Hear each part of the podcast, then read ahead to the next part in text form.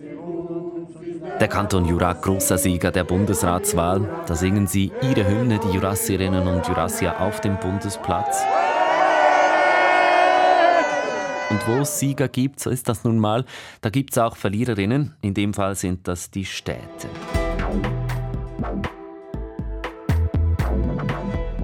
Kein Wunder, also lese ich heute bei der Berner Zeitung Festlaune auf dem Land, Kater in den Städten oder in der NZZ ein Sieg der ländlichen Schweiz.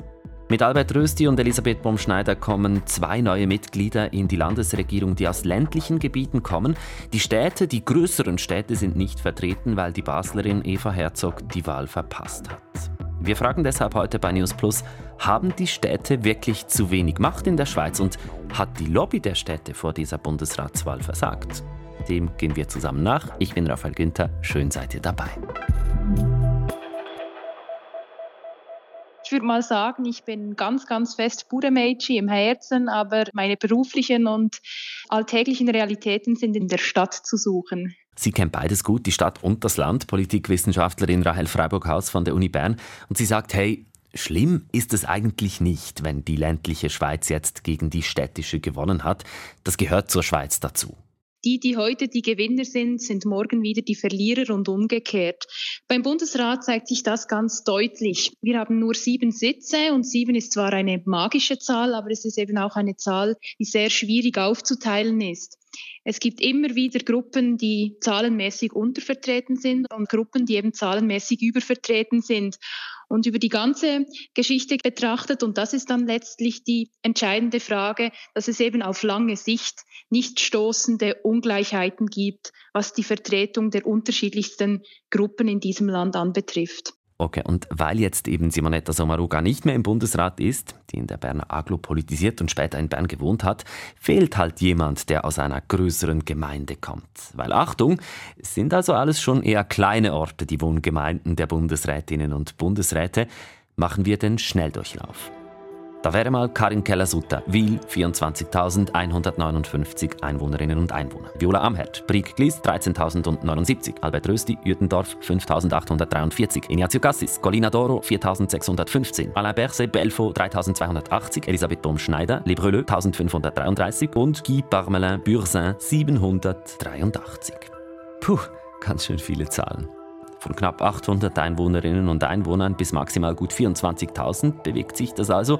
Und das wird jetzt eben bedauert von verschiedenen Seiten her, dass große Städte überhaupt nicht im Bundesrat vertreten sind.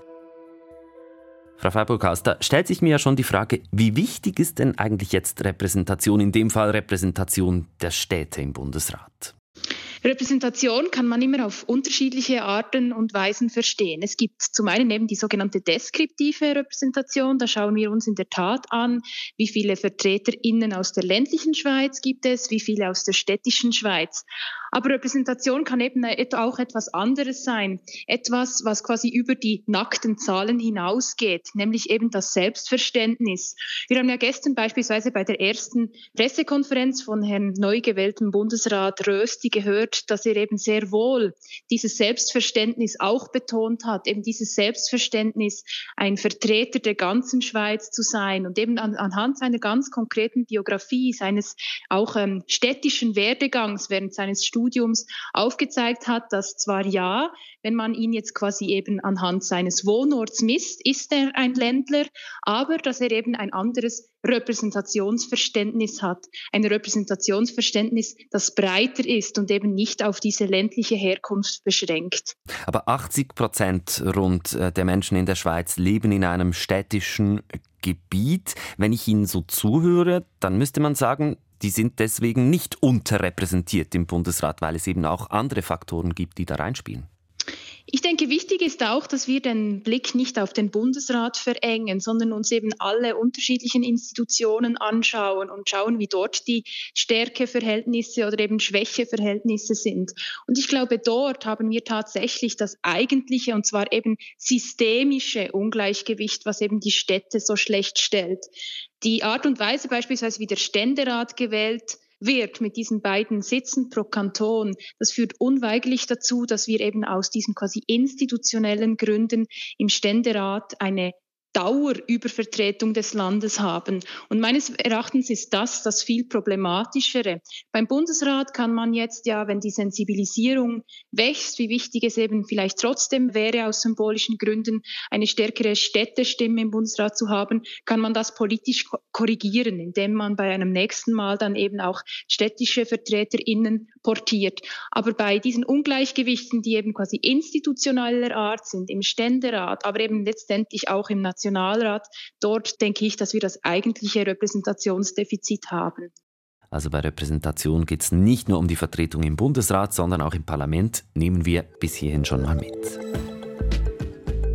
Es hätte ja ein Freudentag werden sollen, ein historischer Tag für die Region Basel, aber weil die Basler SP-Ständerätin Eva Herzog die Wahl verpasst hat, wurde es dann nichts aus dieser Party und nichts aus der ersten Basler Vertretung im Bundesrat seit über 50 Jahren. Am Nachmittag nach der Wahl fand in Basel die Sitzung des Großen Rats statt und die Präsidentin kommentierte den Ausgang der Bundesratswahl mit einem Augenzwinkern. Für Sie alle besteht weiterhin die Chance, die nächste Bundesrätin oder der nächste Bundesrat für den Kanton Basel-Stadt zu werden. Hoffnungsvoll also die Basler Großratspräsidentin Jo Bercha. Überrascht und ehrlich gesagt stinke sauer. Hingegen Elisabeth Knell-Wolf, Basler Großrätin der Mitte. Basel wurde in Bern ignoriert, sagt sie. Einmal mehr. Basel muss im Bundesrat endlich wieder. Und dass das nicht durchgedrungen ist in den Köpfen, sondern dass man sich irgendwie doch noch am Abstimmungsknopf ein bisschen so verhalten hat, wie wenn man am, ähm, Bauernstaat wären. Also Entschuldigung, aber irgendwie die Welt hat sich echt geändert und das hat man dort noch zu wenig begriffen. Eva Herzog hätte die zweitstärkste Wirtschaftsregion des Landes vertreten sollen, einen der sieben Geberkantone, die urbane Schweiz, die Städterinnen und Städte. Für Pascal Messerli von der Basler SVP ist das hingegen weniger dramatisch. Nur weil jemand nicht von der Stadt ist, heisst das nicht, dass er nicht gute Politik für, für eine Stadt machen oder für verschiedene Wirtschaftsmetropolen. Also für mich wird das einfach ein bisschen viel zu negativ jetzt hier äh, dargelegt.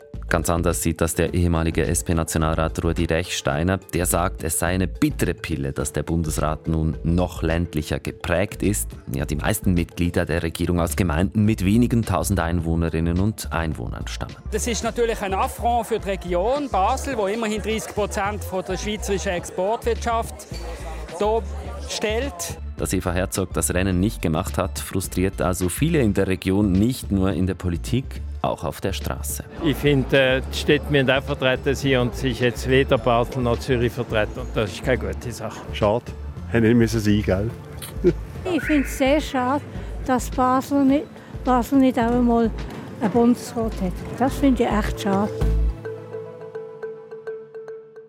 Und in dem Zusammenhang, im Zusammenhang mit Basel, da ist in der SRF-Community heute auch die Rede vom Anti-Basel-Reflex. Dazu gibt es eine Frage, die wir gleich beantworten. An der Stelle der kurze Hinweis, eure Fragen zu News, zu Themen, die euch interessieren, die schickt ihr am besten an newsplus.srf.ch oder 076 320 1037. Wir freuen uns über alle Nachrichten. Eben, aus der Community kam die Frage, was denn jetzt dran sei an diesem Anti-Basel-Reflex.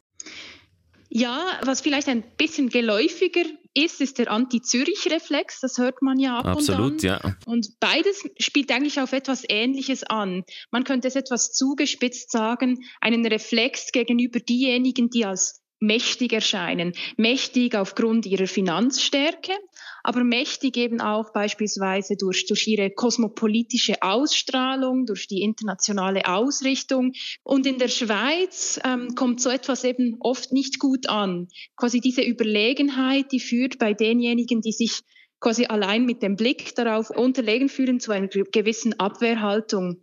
Und spezifisch für den Kanton Basel-Stadt gibt es in der jüngeren Schweizer Geschichte tatsächlich immer wieder Beispiele, wo sich Basel-Stadt selbst eben ein bisschen diesem Basel, Anti-Basel-Reflex ausgesetzt sah. Man hat das beispielsweise nach der Jahrtausendwende auch gesehen, bei Debatten um Grosser. Man hat das immer und immer wieder, sieht man das in der Europapolitik, wo Basel quasi gelegen im Dreiländereck einfach eine naturgegebenermaßen ganz andere Haltung einnimmt. Und es stellt sich da schon ein sich immer, ich würde so ein bisschen sagen, wellenförmig auf und ab flachendes Gefühl ein in Basel, dass man zwar mitmachen darf, wenn man zahlt, aber eben wenn es darum geht, mitzubestimmen, bleibt man eben oft ausgeschlossen. Hm. Baselstadt hat zudem auch das Problem, dass sie natürlich nur einen Ständeratssitz haben, dass sie eben als, ja, zwar eben sehr zahlstarker Kanton, aber ähm, dennoch eine eigentlich nur sehr kleine Delegation auch im Nationalrat an Mitgliedern stellen. Es gibt also verschiedene Faktoren, die in Basel und man muss sagen eigentlich auch generell in der ganzen Nordwestschweiz immer wieder dieses Gefühl von Bundesbern vergisst uns ein bisschen aufkommen lassen. Vielschichtige Gründe für diesen Anti-Basel-Reflex und das macht die Leute dort, wir haben es gehört, stinke sauer. Ganz so schlimm sei das aber nicht, dass die größeren Städte keine Vertretung im Bundesrat haben, sage nicht ich, sondern der Schweizerische Städteverband und dessen Präsident Anders Stockholm. Uns ist es wichtig, dass die Bundesrätinnen und Bundesräte offen sind für die Thematik, die wir jeweils einbringen. Das haben wir bisher auch so erlebt und äh, deshalb müssen wir auf diesem Kriterium nicht so äh, starkes Gewicht legen seitens äh, der Städte selber. Aber es ist äh, so, dass diese Wahrnehmung der städtischen Interessen, dass die gerne mehr Gewicht haben dürfte, unabhängig davon, von wo ein Bundesrat oder eine Bundesrätin kommt. Es ist in der Bundesverfassung, Artikel 50 Absatz 3, klar gesagt, dass die besonderen Bedürfnisse der Städte Beachtung verdienen seitens der äh, Eidgenossenschaft. Und auf diesen verfassungsmäßigen Artikel können wir alle sieben Bundesrätinnen und Bundesräte unabhängig ihrer Herkunft in die Pflicht nehmen. Sie sind eben der Präsident des Schweizerischen Städteverbandes und jetzt lesen wir ja seit gestern am Vormittag immer wieder, dass die Städte untervertreten sind im Bundesrat nach dieser Bundesratswahl. Ja, was bedeutet es denn für Sie aus Sicht des Städteverbands, dass dass eben keine Städterin, kein Städter in der Landesregierung vertreten ist. Die Städte waren bereits vor dieser Wahl schon etwas untervertreten. Man hatte gestern die Gelegenheit, diese Vertretung etwas aufzubessern. Das hat nun nicht stattgefunden. Das ist zwar schade, aber auf der anderen Seite eine gewisse Städtevertretung gibt es ja immer noch mit Karin Keller-Sutter-Wiel und Frau Viola Amherd-Brieg. Natürlich sind das die kleinen Städte, die damit vertreten sind. Und deshalb ist es bedauerlich, dass keine große Stadt mehr im Bundesrat vertreten ist. Das erstaunt mich noch. Sie sagen zwar, es sei bedauerlich, aber Sie finden es auch nicht weiter schlimm, dass keine Städterin vertreten ist. Aber Sie, Sie vertreten ja die Interessen der Städte. Warum finden Sie das nicht schlimm, wenn niemand im Bundesrat sitzt aus einer größeren Stadt? Es war bereits vorher Untervertretung da. Wir sind uns deshalb daran gewöhnt, dass wir uns auf andere Art und Weise einbringen müssen. Wir tun das auch. Wir lassen uns vernehmen seitens des Städteverbandes. Wir stehen in Kontakt mit Parlamentarierinnen und Parlamentariern und natürlich auch mit Bundesräten direkt. Wir sind da seitens des Städteverbandes schon seit geraumer Zeit sehr aktiv und äh, versuchen auf diese Weise die Untervertretung der Städte im äh, Bundesrat selber aufzuwiegen. Also Sie, Sie machen Lobbyarbeit, das beschreiben Sie jetzt eben, aber im Vorfeld dieser Bundesratswahl, da haben Sie schlecht lobbyiert.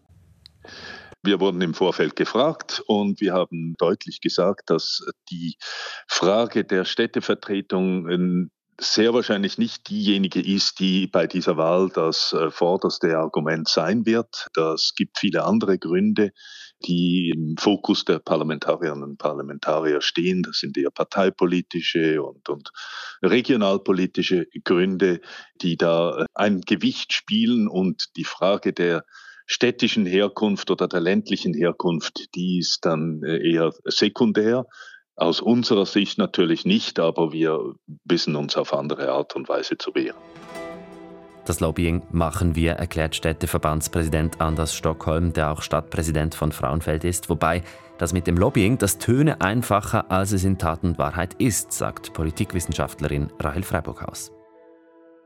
Lobbying ist immer eine Sache des quasi sich Gehör verschaffens, aber eben auch des gehört werdens. Und das gehört werden, das entzieht sich dann irgendeinmal letztendlich eben dem Einfluss der lobbyierenden Städte. Ähm, so können die Städte oder eben der Städteverband quasi noch so wirklich in der Wandelhalle Weibeln am Ende des Tages ist es eine geheime Wahl, wer eben das einzelne Mitglied der eidgenössischen Räte dann auf seinen Wahlzettel schreibt bei Bundesratswahlen. Und deshalb ähm, ist Lobby zwar ein sehr wichtiger Faktor, aber eben auch keine Erfolgsgarantie. Lobbying kann funktionieren, muss aber nicht in jedem Fall.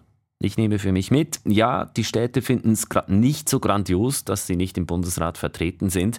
Gleichzeitig war es schon vor der gestrigen Bundesratswahl nicht viel anders und die Städte wissen sich zu helfen, sagt der Städteverband. Und noch etwas, was Rahel Freiburghaus sagt, finde ich interessant. Sie meint, ja, es kann mal nicht ganz ausgewogen sein, aber es kommt eben darauf an, wie sich das über die Zeit entwickelt. Es kommt darauf an, dass nicht eine Gruppierung immer ausgeschlossen wird. Ich denke, dass die Schweiz, dass die DNA der Schweiz eben sehr stark auf diesem Prinzip der Machtteilung funktioniert und dieses Ausgleichs. Und Ausgleich ist nie etwas, was, was abgeschlossen ist, sondern Ausgleich ist eben ein Prozess, ein, ein Geben und Nehmen letztlich, eine, ein Umstand, dass man einmal quasi äh, unterlegen sein muss, um dann beim nächsten Mal zu gewinnen. Und deshalb ist, denke ich, genauso diese Frage von der Vertretung von Stadt, Land, ebenso die Frage der Vertretung der unterschiedlichen Sprachregionen, alles eine Sache, die man eben auf lange Sicht betrachten muss. Und man muss jetzt sicherlich dafür weiben und dafür sensibilisieren, wie wichtig es ist, dass auch die städtische Schweiz ihre Vertretung angemessen hat, sodass dann eben bei einer nächsten Vakanz auch wieder der Druck genug da ist, das auszugleichen, um eben auf lange Sicht ein Gleichgewicht zu haben sagt Rahel Freiburghaus. Sie ist Politikwissenschaftlerin an der Uni Bern. Sie hat den gestrigen Wahltag eng mitverfolgt und ist wohl auch eng dabei, wenn es um die Departementsverteilung geht. Alle Infos dazu, wenn Sie da sind, gibt es auf der SRF News App. Das war's von News Plus für den Moment. Das Team heute, Annalisa Achtermann, Silvan Zemp und ich, Raphael Günther. Wir sagen Tschüss und bis gleich.